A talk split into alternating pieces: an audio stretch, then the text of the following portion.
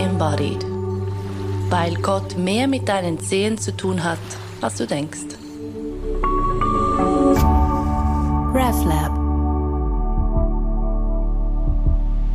Vielleicht haben manche im Moment sehr stark das Bedürfnis, eigentlich einfach ihr Zeug zu packen und in den Wald abzuhauen und dort zu leben, weil das mit diesen Masken, mit diesen Regeln und sowieso die Restaurants sind geschlossen, es ist alles ein bisschen scheiße, wenn man das so sagen darf. Warum nicht einfach in den Wald abhauen? Ähm, etwas, was vielleicht so als Sehnsuchtsbild in vielen Menschen existiert, hast du, Patrick, ja mal tatsächlich gemacht. Du hast im Wald gelebt. Ja, ich habe im Wald gelebt. Und ich habe jetzt auch, als du es gesagt hast, mit der Pandemie, ich glaube, ich habe noch nie so viele Menschen im Wald angetroffen wie jetzt gerade. Wir waren gerade am Wochenende, waren wir, hatten wir die gute Idee, um den Türlersee zu laufen, haben oh, gedacht, schön. ja, ja, da, da sind wir wahrscheinlich die Einzigen. und es hatte schlussendlich mehr Leute als, als an der Bahnhofstraße. Also wir waren da wirklich so, äh, wie in einer Wanderkolonne, haben wir da hintereinander, äh, sind wir hergelaufen, war ganz, ganz schlimm. Aber ähm, es hat wirklich gezeigt, diese diese Sehnsucht nach dem Wald. Und ähm, bei mir war es damals, das ist jetzt auch schon bald acht Jahre her, sechs Jahre, irgendwo so, war es ähm, vor allem der, der Wald als spiritueller Ort, der mich sehr interessiert hat. Ich habe damals in St. Gallen gearbeitet und der heilige Gallus, der Schutzpatron von St. Gallen, der hat eine lange Zeit im Wald gelebt und aus dieser Waldklause wurde dann nachher das Kloster und nachher später die, die Stadt St. Gallen. Und zu dem, ich glaube, 500-Jährigen ja. ja, habe ich so eine neue Version vom, von Waldleben ähm, probiert.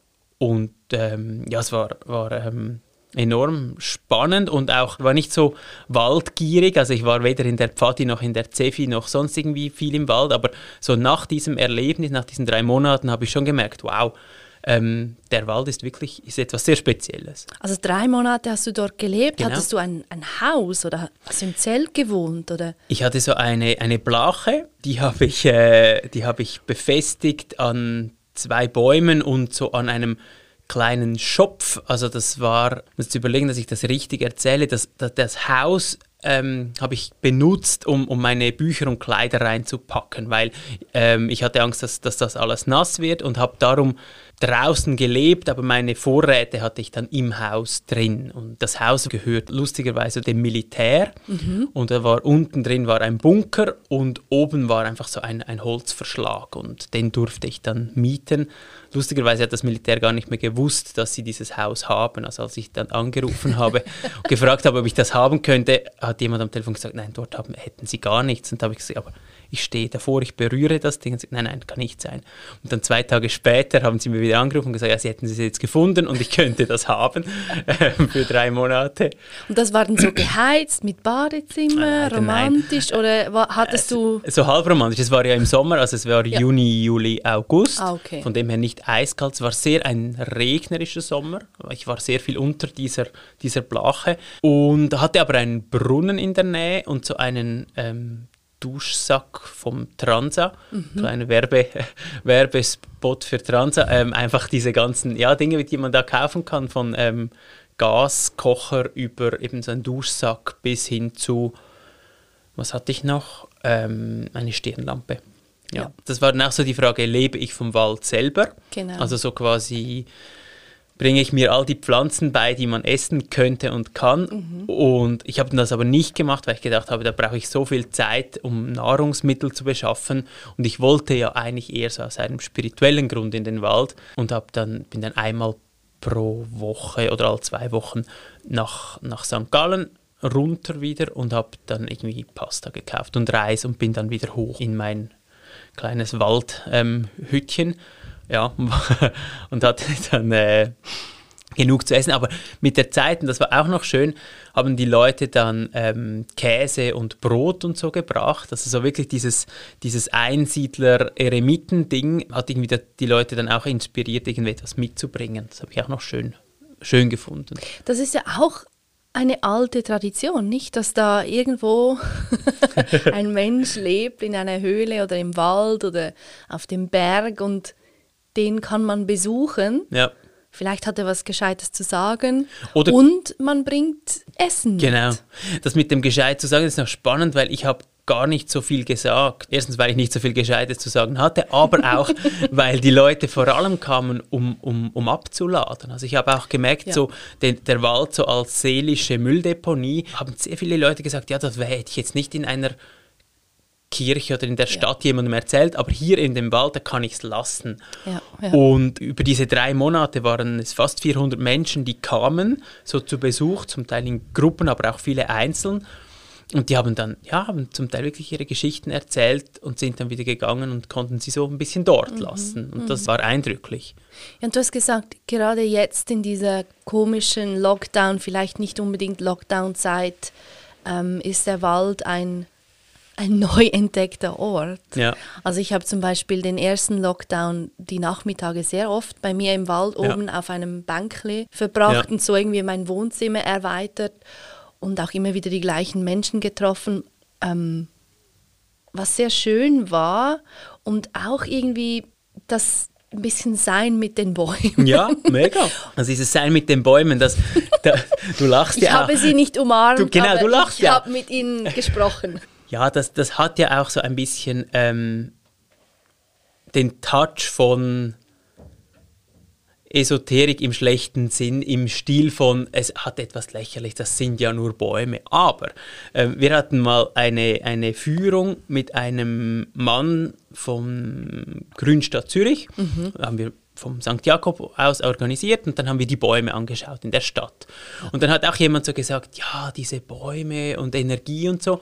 Und dann hat jemand in der Gruppe so ein bisschen gelächelt und gesagt, ja, ja, hör jetzt auf mit dem. Und dann hat der Mann von der Grünstadt Zürich mit dem Schnauz und dem Bauch gesagt, ja, das äh, nicht so, da man gar nicht lachen, weil diese Bäume, die transportieren so und so viel Liter Wasser pro Tag von der Erde in die Luft. Können Sie sich vorstellen, was das für eine Energie ist, um das so quasi hochzupumpen? Und dann habe ich wie gedacht, wow, ja stimmt, es ist so auch jenseits von der eher esoterischen Sprache, es passiert sehr viel in diesem Lebewesen Baum und ja, ja das strahlt aus und es, es, ähm, es atmet und so weiter. Und darum denke ich so, das mit Bäumen sein ist eigentlich eine ja, zutiefst äh, spirituelle Haltung. Und eben, wie du sagst, es ist gar nicht so abwegig oder ja, so ja. Ähm, entrückt. Ich meine, wer unsere Pilze-Folge gehört hat oder auch die, die Folge mit den Kühen, ja. das sind ja jetzt nicht, also vor allem die Pilzfrau war ja jetzt nicht irgendwie das Lichtwesen überhaupt per se, nicht. überhaupt ja, ja. nicht, aber sie spricht da von den Bäumen und ihren Adern und wie sie dann all diese Dinge machen. Und also, das ist, ich finde, das ist so, so deutlich, dass wir sind Lebewesen, das sind Lebewesen, natürlich gibt es einen Unterschied, aber ähm, wer sich darauf einlässt, kann das ja eben irgendwie erfahren, dass da. Ja.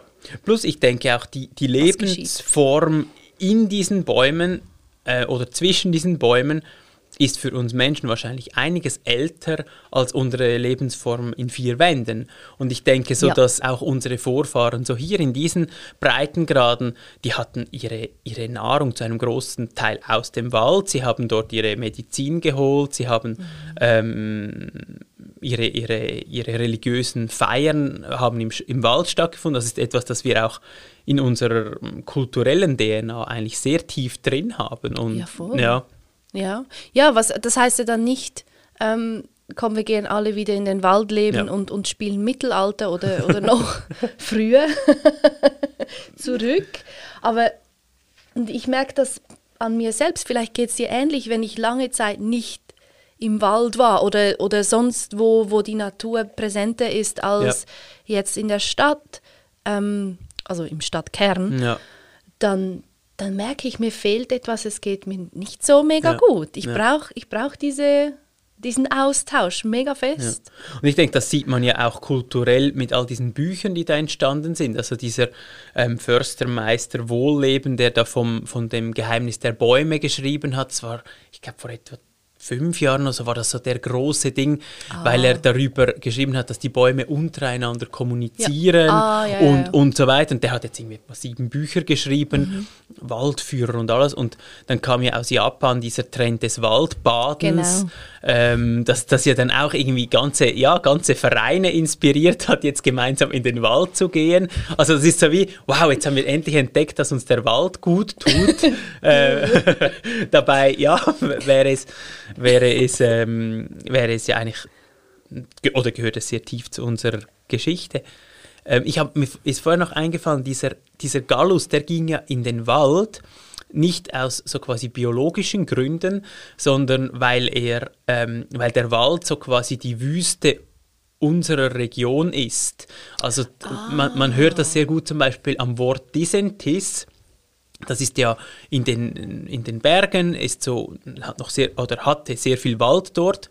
Und ich glaube, Kolumban oder so ging in dieses Disentis und das war, ursprünglich war der Name von Disentis war Desertis. Und Desertis, ah. so die Einsamkeit und die Wüste, das war so wie unsere, ja, unsere Version des, ich gehe 40 Tage in die Wüste oder, oder so. Also es hat auch so etwas, ähm, wie soll ich sagen, Geheimnisvolles oder auch so, ja, nicht nur, es ist nicht nur der kuschelige Wald, sondern es ist auch so die Gegenwelt. Es ist auch dort, eben, wo die Geister wohnen, es ist dort, wo die Tiere sind, die, die, die Räuber und, und, und äh, Leute, die sich verstecken, die gehen alle auch in den Wald. Mhm. Der kuschelige Wald ist lustig. Der Wald ist ja nur kuschelig oder, oder ähm, harmlos, finde ich, bei Tag. Ja. Wenn es dunkel wird, dann Absolut. will ich aber überhaupt Absolut. gar nicht dort sein. Weil all die Geräusche, ja. all die. Ne. Ja. Dafür bin ich zu weit entfernt von, von, vom Steinzeitmenschen. Absolut. Plus, es ist so, wie ich die Erfahrung in St. Gallen gemacht es ist auch so, es ist nicht nur die, die oberflächliche Angst von, ich könnte stolpern oder was war das für ein Geräusch, sondern es geht dann auch so in diese metaphysischen Ängste hinein von, ui, was ist da sonst noch? Und mhm. das ist so, mhm. das kennen wir gar nicht mehr mit ausgeleuchteten Straßen und so weiter. Da ist ja eben kann man irgendwo eine komische Gestalt irgendwo auf einem Bänkli sitzen, aber so diese Angst von, von Wesen, die wir nicht sehen können, das haben wir nicht in unserem Alltag oder das äh, ja, ist sehr weit weg von unserer Erfahrung. Und im Wald meistens, ist ja. Ja meistens. Und im Wald ist es, ist es plötzlich sehr viel näher. Mhm, mhm, mhm. Das finde ich spannend, dass der Wald die Wüste unserer Region ist ja. oder unseres, ja. unseres Breitengrades, weil der Wald ist ja nicht, die Wüste ist ja relativ leer, da hat es ja wenig. Ja. Und der Wald ist quasi auf den ersten Blick das Gegenteil, da hat es ganz Voll viel. lebendig, ja. Ähm, und trotzdem, trotzdem zieht man sich dorthin zurück. Weißt du, wie lange das schon eine ein Ding ist bei uns. Eine Praxis. Es wurde vorchristlich wurde es praktiziert. Mhm. Also ich habe mal gelesen, dass junge Männer und Frauen, wahrscheinlich mehr Männer als Frauen, das ja diese, diese Gender-Thematik von damals, so für diese Übergangsrituale dann äh, für eine gewisse Zeit in den, in den Wald mussten und sich ja. so quasi dort durchschlagen oder dass die ähm, da ist es jetzt wieder Männer und Frauen, die, die, die, die Kräuterfrauen, Kräutermänner in den Wald gingen, um sich auch so in dieser schamanischen Tradition so zurückzuziehen, zu, zu fasten, was auch mhm, immer, mhm. um dann wieder ins Dorf zu kommen. Das ist sicher sehr alt. Und dann gab es aber so diesen Bruch ähm, eine Zeit lang durch das Christentum, in dem wurden dann ja, diese Bäume abgeholzt, der Wald war, war eben dort, wo die Hexen das Böse ist. Und dann kam das aber nachher wieder, also eben mit diesen, vor allem den irischen Missionaren, weil für die war so das sich Aussetzen der Gefahr gehörte wie so zu ihrem Missionsverständnis. Also sie haben sich wie so als Märtyrer empfunden, indem sie sich in Gefahr gebracht haben. Im Wald. Im Wald zum Beispiel, ja. ja. Oder, ja. oder große Schifffahrten oder, oder lange ins Eis gehen. Das mhm. war auch so, so spirituelle Formen. Ja, und in den, in den Wäldern, also mir fällt jetzt gerade ein, als ich mit Peter Roth unterwegs war, ja. dort im Tockenburg irgendwo, gingen wir zu seinem Lieblingsmeditationsplatz und ja. er hat gesagt, das war ein alter Kelten ja. irgendwas. Also das heißt, diese heiligen Stätten sind auch in den Wäldern präsent. Ich habe auch ein anderer solcher Ort kommt mir in den Sinn. Ich weiß nicht mehr, wo der war oder wo der ist. Also da wurde, wurde da bewusst der Wald ausgesucht, um diese, diese Stätten einzurichten oder war das halt Zufall, weil eh alles Wald war? Nein, ich glaube schon. Also beim Uetliberg hat es ja auch, wenn man vom Triemli her kommt, hat so einen Stein oder ein Holzding und das ist auch so, also nicht, nicht von damals, aber es wurde so in diesem keltischen Stil gemacht und man nahm an, dass ähm, dort in der Nähe ein, ein, ein heiliger Keltenplatz war. Mhm, und ich glaube,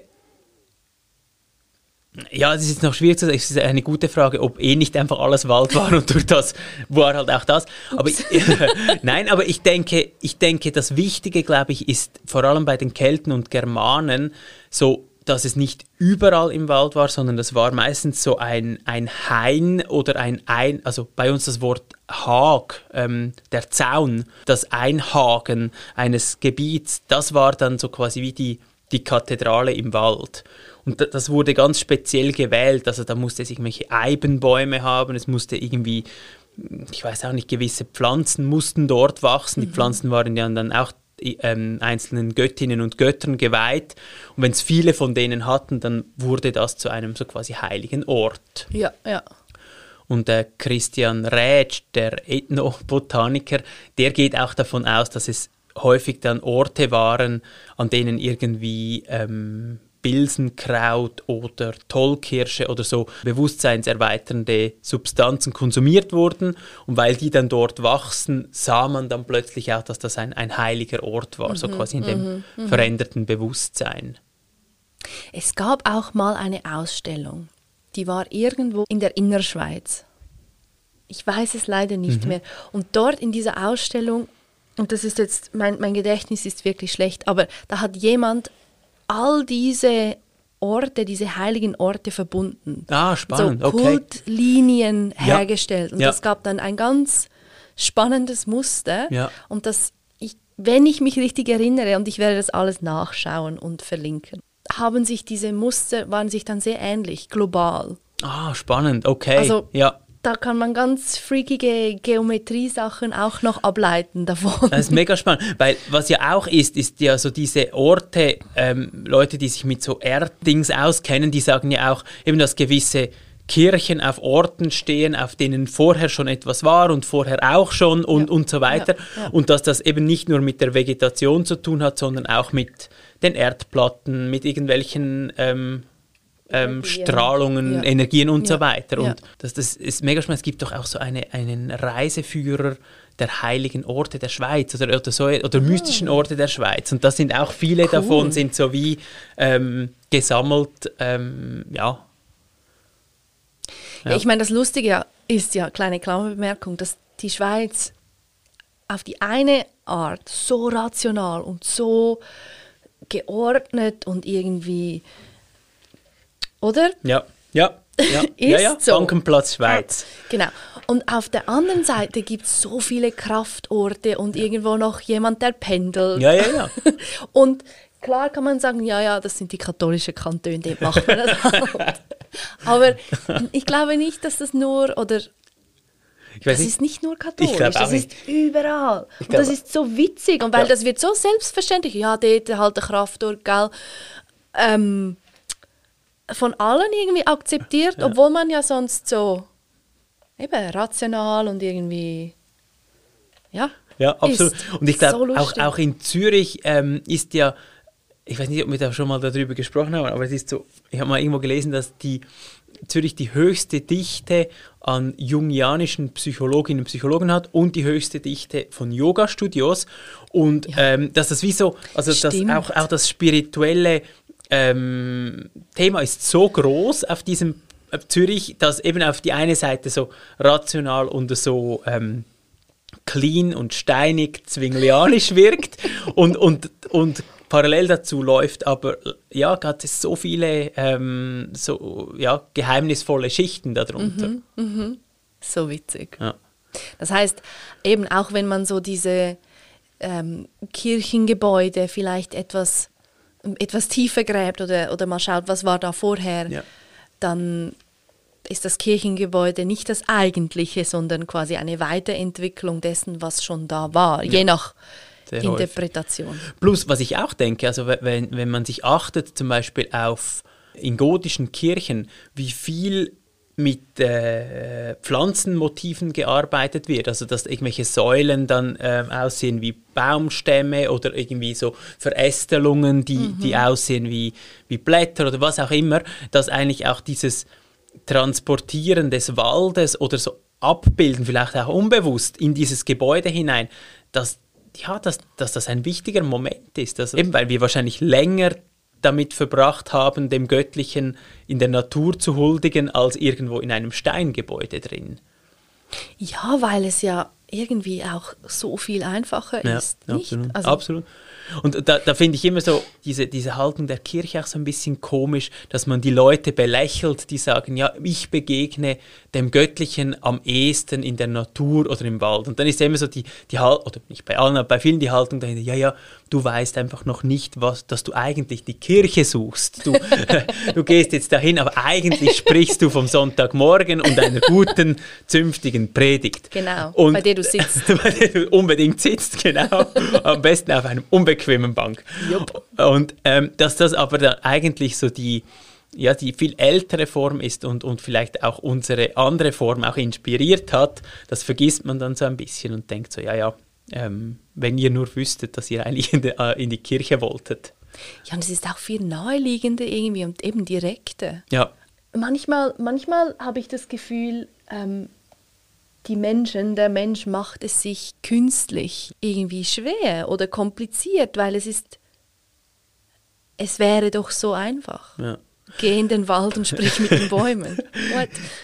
Ja, und ich denke, das, was du angesprochen hast mit dem diese, diese Ausstrahlung der Bäume, dass, dass, dass, ähm, dass der ganze Wald ein, ein lebendiger Organismus ist, ich meine, das ist auch schwierig nachzubauen. Also man stellt ja dann ab und zu wieder irgendeine komische Zimmerlinde in, einen, in eine Kirche rein und äh, hat dann das Gefühl, ja gut, jetzt haben wir die Natur da reingeholt.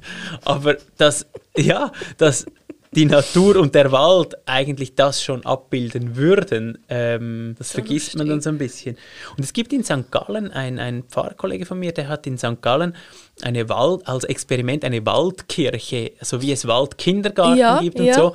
Und der hat dann ähm, Gottesdienste und Feiern im Wald gemacht. Und das kam, kam sehr gut an, eben genau bei Menschen, die sagen, ja, jetzt da irgendwie in so ein Gebäude rein und so. Und es ist dann spannend, weil es ändert sich dann auch die ganze Liturgie, weil man kann dann nicht eine Viertelstunde lang predigen, weil es entweder zu viele Geräusche gibt oder weil es einfach so, ja, was ist eine, eine Predigt gegen irgendwie eine, eine alte Eiche? Also es ist so wie mhm. auch dann lächerlich mhm. dann irgendwie zu finden, ja, hört mir jetzt zu, wenn die Vögel so schön singen. Das stimmt, ja, das stimmt. Ein bisschen lustig finde ich auch so dieses, eben plötzlich ist Waldbaden ein, ein Trend und man muss das so auch wieder ein bisschen organisiert vielleicht ja. machen oder sich vornehmen, ich gehe jetzt Waldbaden, ich mache das jetzt, so ja. als separates irgendwie Ding. Ähm, wohingegen ich könnte ja auf, einfach so spazieren, spazieren gehen und dann passiert es vielleicht oder nicht. Ja.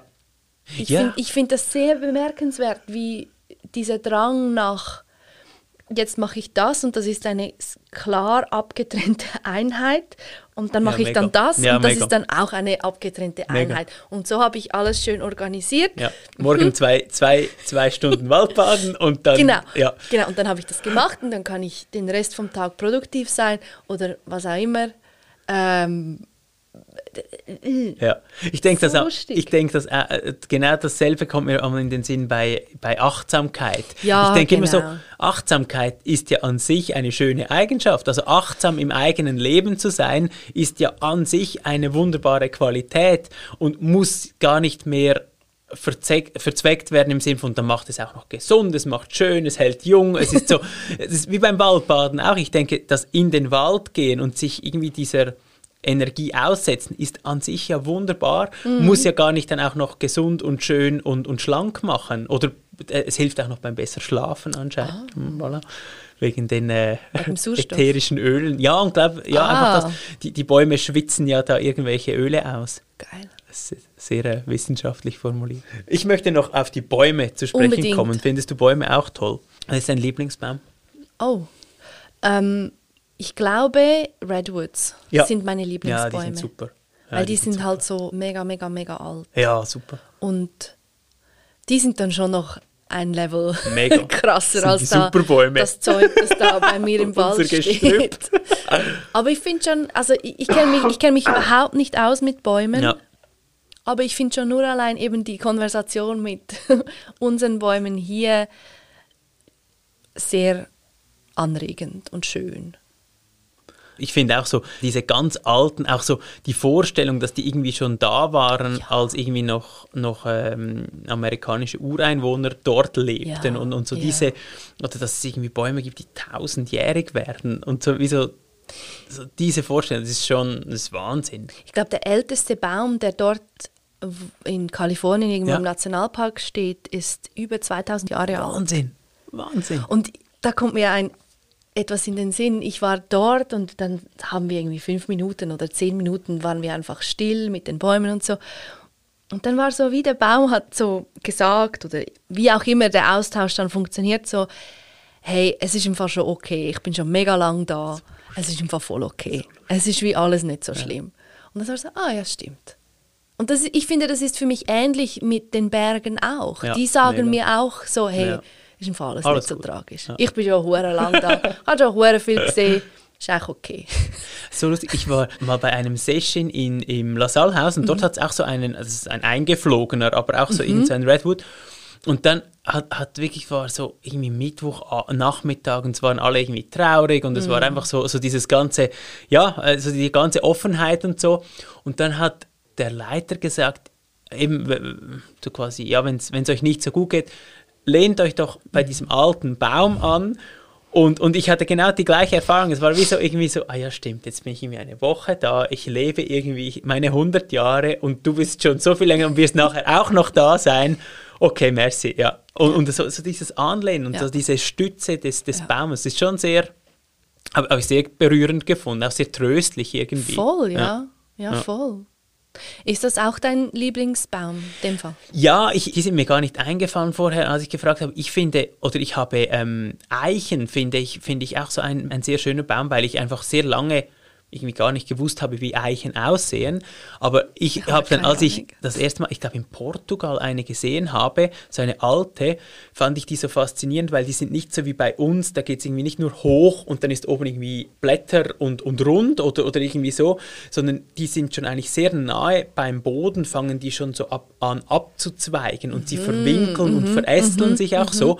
Und die sehen wirklich dann so aus wie ähm, so Geisterbäume. Also es ist so wie so, sie haben so etwas ganz, vor allem wenn sie keine Blätter haben im Herbst, sehen sie so auch so ein bisschen gefürchig aus, aber, aber so dieses, diese Verästelung finde ich mega schön. Und ich finde die Eibe finde ich auch ein super Baum, weil der ist so, das ist der mit den roten Beeren, die man nicht Ah, ja, essen darf. stimmt. Und der ist so, der wächst so langsam, aber ist so, so ganz stabiles Holz und er, er wächst so, ähm, es ist fast mehr ein Busch als irgendwie ein, ein, ein Baum. Und das, das Holz ist so ganz, ganz dicht, weil es so langsam wächst und gleichzeitig aber sehr beweglich für, ich glaube, man hat so einen Bogen, Pfeilbogen daraus gemacht.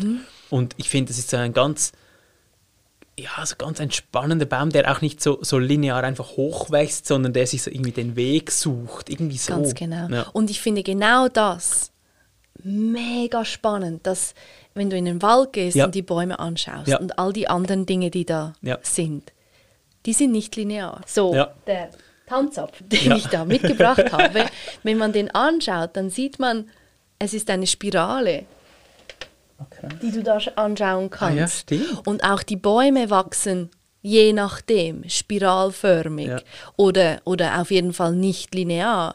Und jedes Mal, wenn ich mich auf dieses Sehen vom Nichtlinearen oder von Spiralen oder was auch immer einlassen kann, dann ist es sehr, sehr in, in, in inspirierend auch für meine Bewegungsarbeit, die ich mache, weil die ist auch nicht linear, Ja, überhaupt ja. nicht. Da ist es auch so ein, wie kann ich mit am wenigsten Aufwand am weitesten kommen Ja, ja. quasi. Und das machen ja die Bäume auch. Ja, ja.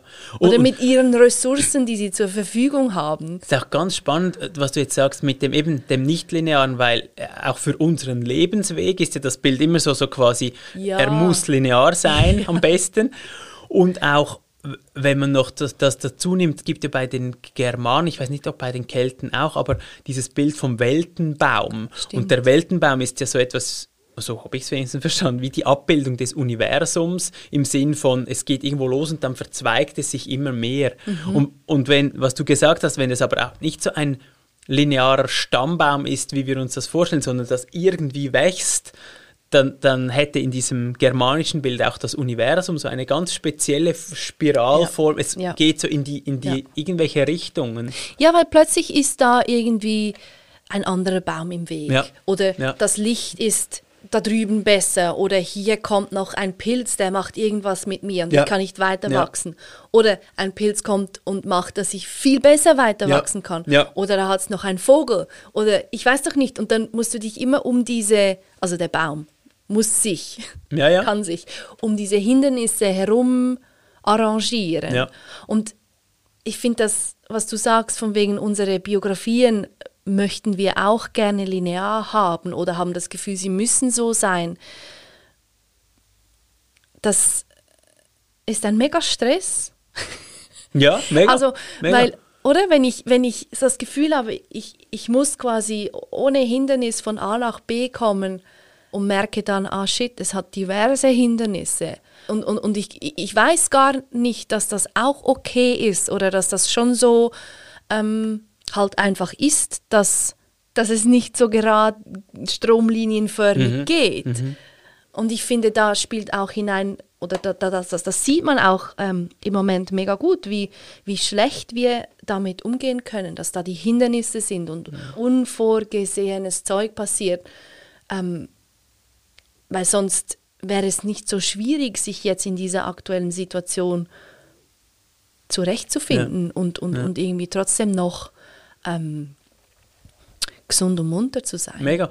Und ich glaube, wir, wir haben unser Leben sehr stark an dieser, also in diesem Bild der Baumschule ausgerichtet, indem wir alle so quasi genug Platz haben und unsere eigenen Wege so quasi ähm, gehen können, aber auch müssen, dass das Leben wahrscheinlich nicht so sehr einer Baumschule gleicht, sondern vielleicht eher eben diesem verwilderten Wald. Einem ähm, echten Baum, ja. Ja, ja. ja. Und, und das ist dann wie so, eben, es wird dann plötzlich ein Stress, wenn, wenn ich irgendwo nicht weiter kann oder wenn ein Ast, den ich doch so gerne irgendwie ausgefahren hätte, halt nicht ja, sich ausfahren lässt ja, und so. Voll. Und, und die Bäume haben ja dann auch eine sehr elegante Lösung, eben wie du beschrieben hast. Sie verlagern dann halt die Energie an ein anderes Ort oder sie wachsen um etwas herum oder mhm. sie ja, schauen nochmal, ja, wo könnte ich dann? Oder die einen bleiben ja dann klein, dafür ähm, sehr dicht und so weiter. Also es ist so ja, wie, ja. ja.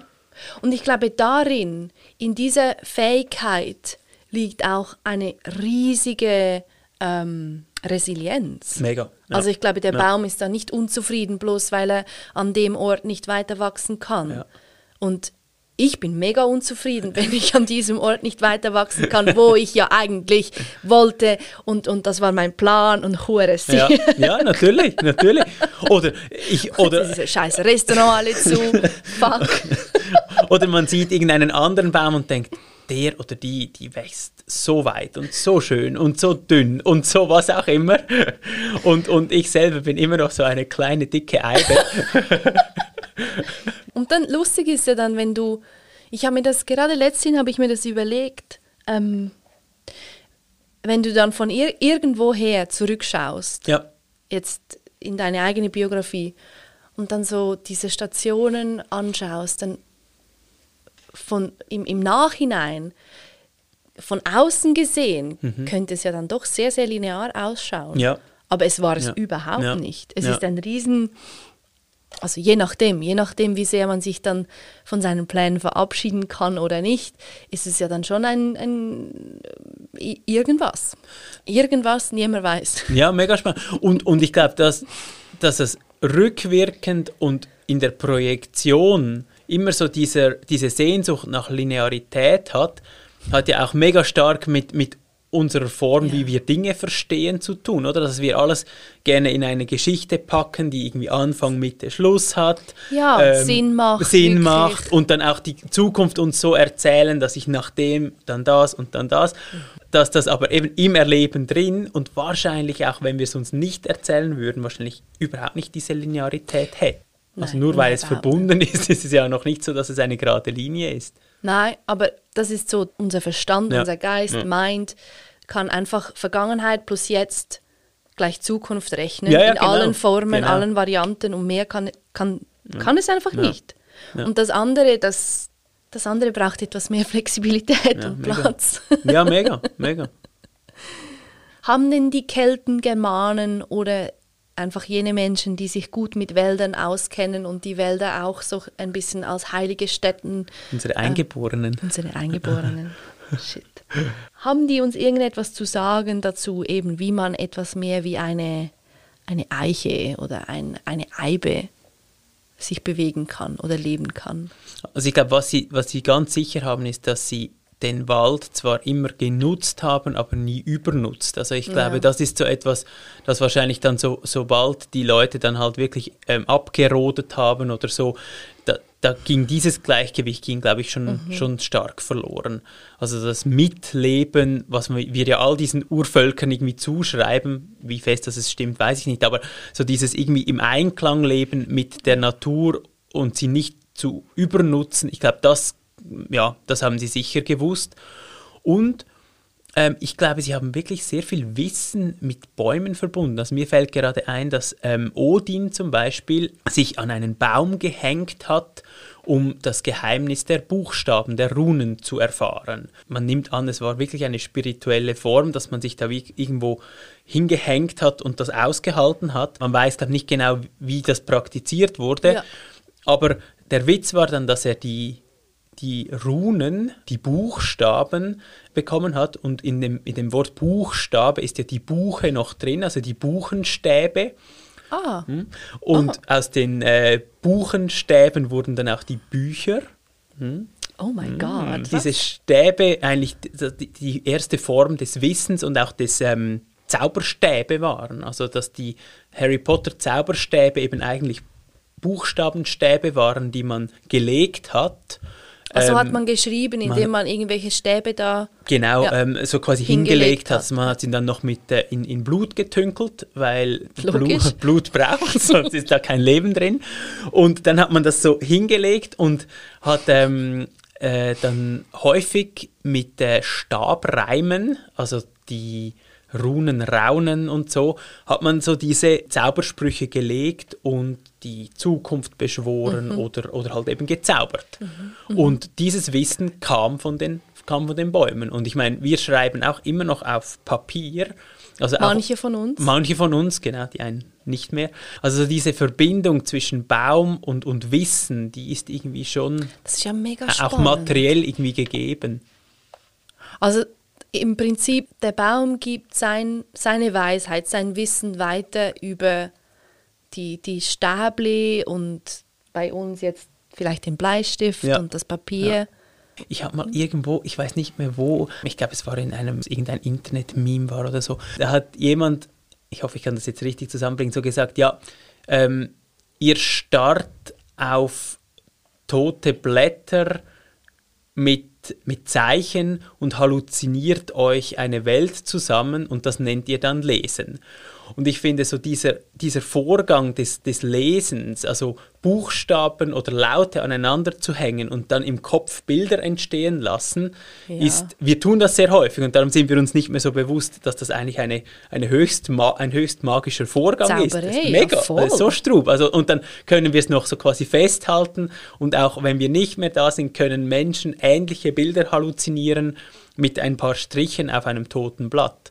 Und äh, sogar dann noch viel mehr Ja. entstehen daraus. genau, genau. Also, die, also vielleicht. jetzt, voilà, jetzt. Meinst du? Meinst du die Bäume? Das ist wie mit den Pilzen. ja! Wer weiß. Projizieren da ihr. Ihr Wissen.